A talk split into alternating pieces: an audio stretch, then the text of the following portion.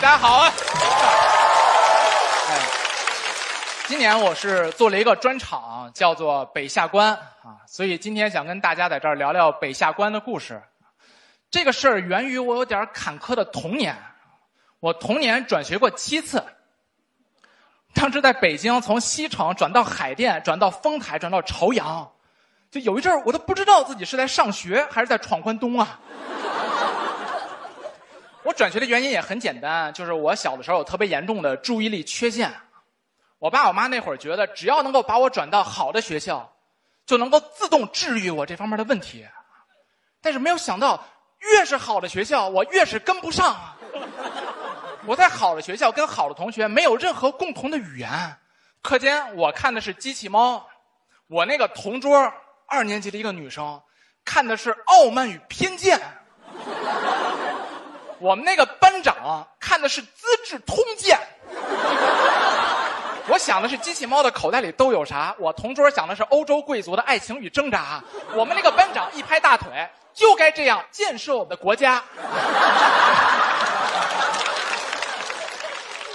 我二年级我才交到我人生第一个朋友，他的名字叫做书香。他和我一样不合群，但是他不合群是因为他太热爱学习了。他热爱学习，热爱到就要不是我也被其他孩子排挤啊，我都得排挤他呀。小兔崽子太能学了，每天中午一定要改完数学作业再去食堂吃饭。我闻着那炸鸡腿飘来的香气，一问他永远就是三个字我有错我有错那会儿都给我逼成哲学家了。我说这个世界上谁没有错啊？但也正是这句话，书香第一次跟我有了心有灵犀的感觉。他很惊讶，说：“怎么，你也读黑格尔啊？”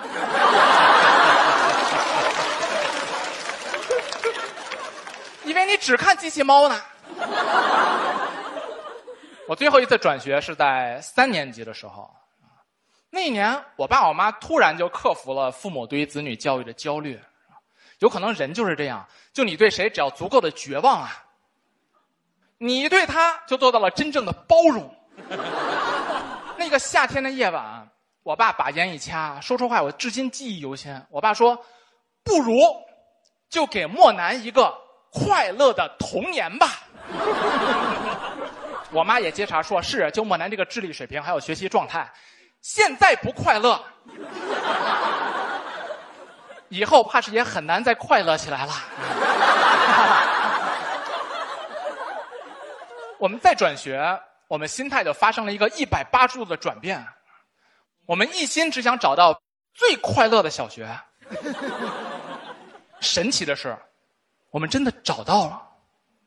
那是一次阴差阳错的访校经历，就那个校长拍着胸脯跟我爸妈保证说，我们学校就是最严的小学，每天有督导老师看着孩子写作业，不写完不会放回到家去。听得我们是眉头紧锁，心情沉重，想着又是白跑一趟。谁成想，正是这种反应，被那个校长理解成了一种质疑。校长急了，说：“怎么不信啊？”我们可不像旁边那个北下关小学，但凡不是对自己的孩子绝望了，谁能送到那儿去啊？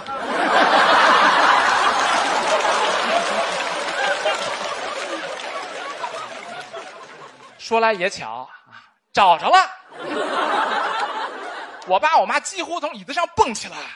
我妈握着校长的手说这句话，我觉得那个校长他从入职以来第一次听到。我妈说：“感谢您的推荐，就不耽误您的时间了。”我们打车就去，就等不到第二天了。我们就想看看他们到底是怎么上课的。到那儿的时候是下午三点，已经放学了。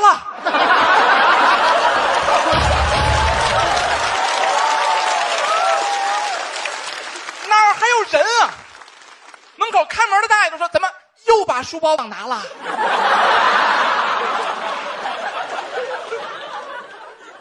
那是一个阳光明媚的下午，我站在空荡荡的校园，我说：“妈妈，就是这里。”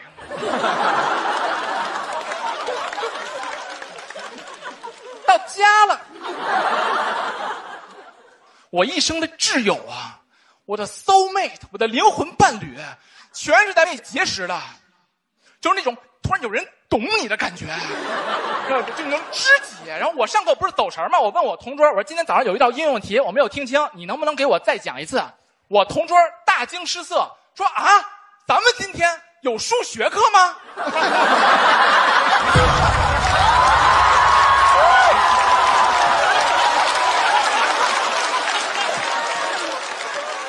就孩子动手能力那叫一个强，班里的电视机拆完了拼，拼完了拆，每次还有好多零部件落在外面，但是电视机照样正常运行。我那个同桌，修车厂家的孩子，我印象很深刻。六年级的时候，我们那个体育老师车坏了，是他给换的备胎。六年级说换就给换了。我们的体育老师也看傻了，眼神都变得敬畏了，连称呼都改了。：“师傅。”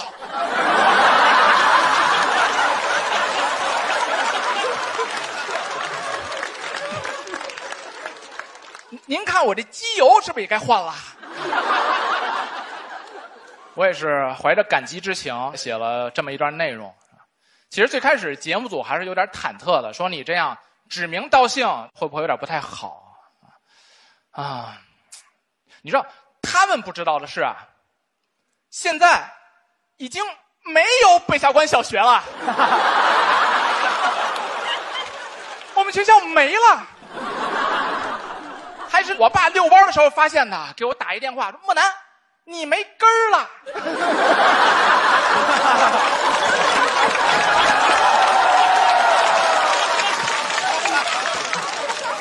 但我们学校也不是真的没了，们学校是被一所市重点小学给合并了。其实有时候我真的是挺感慨的，我经常觉得我们学校啊，就是没有赶上好时候。我们学校要是但凡扛到今天，在这么一个快乐教育的背景下，指不定谁合并谁呀。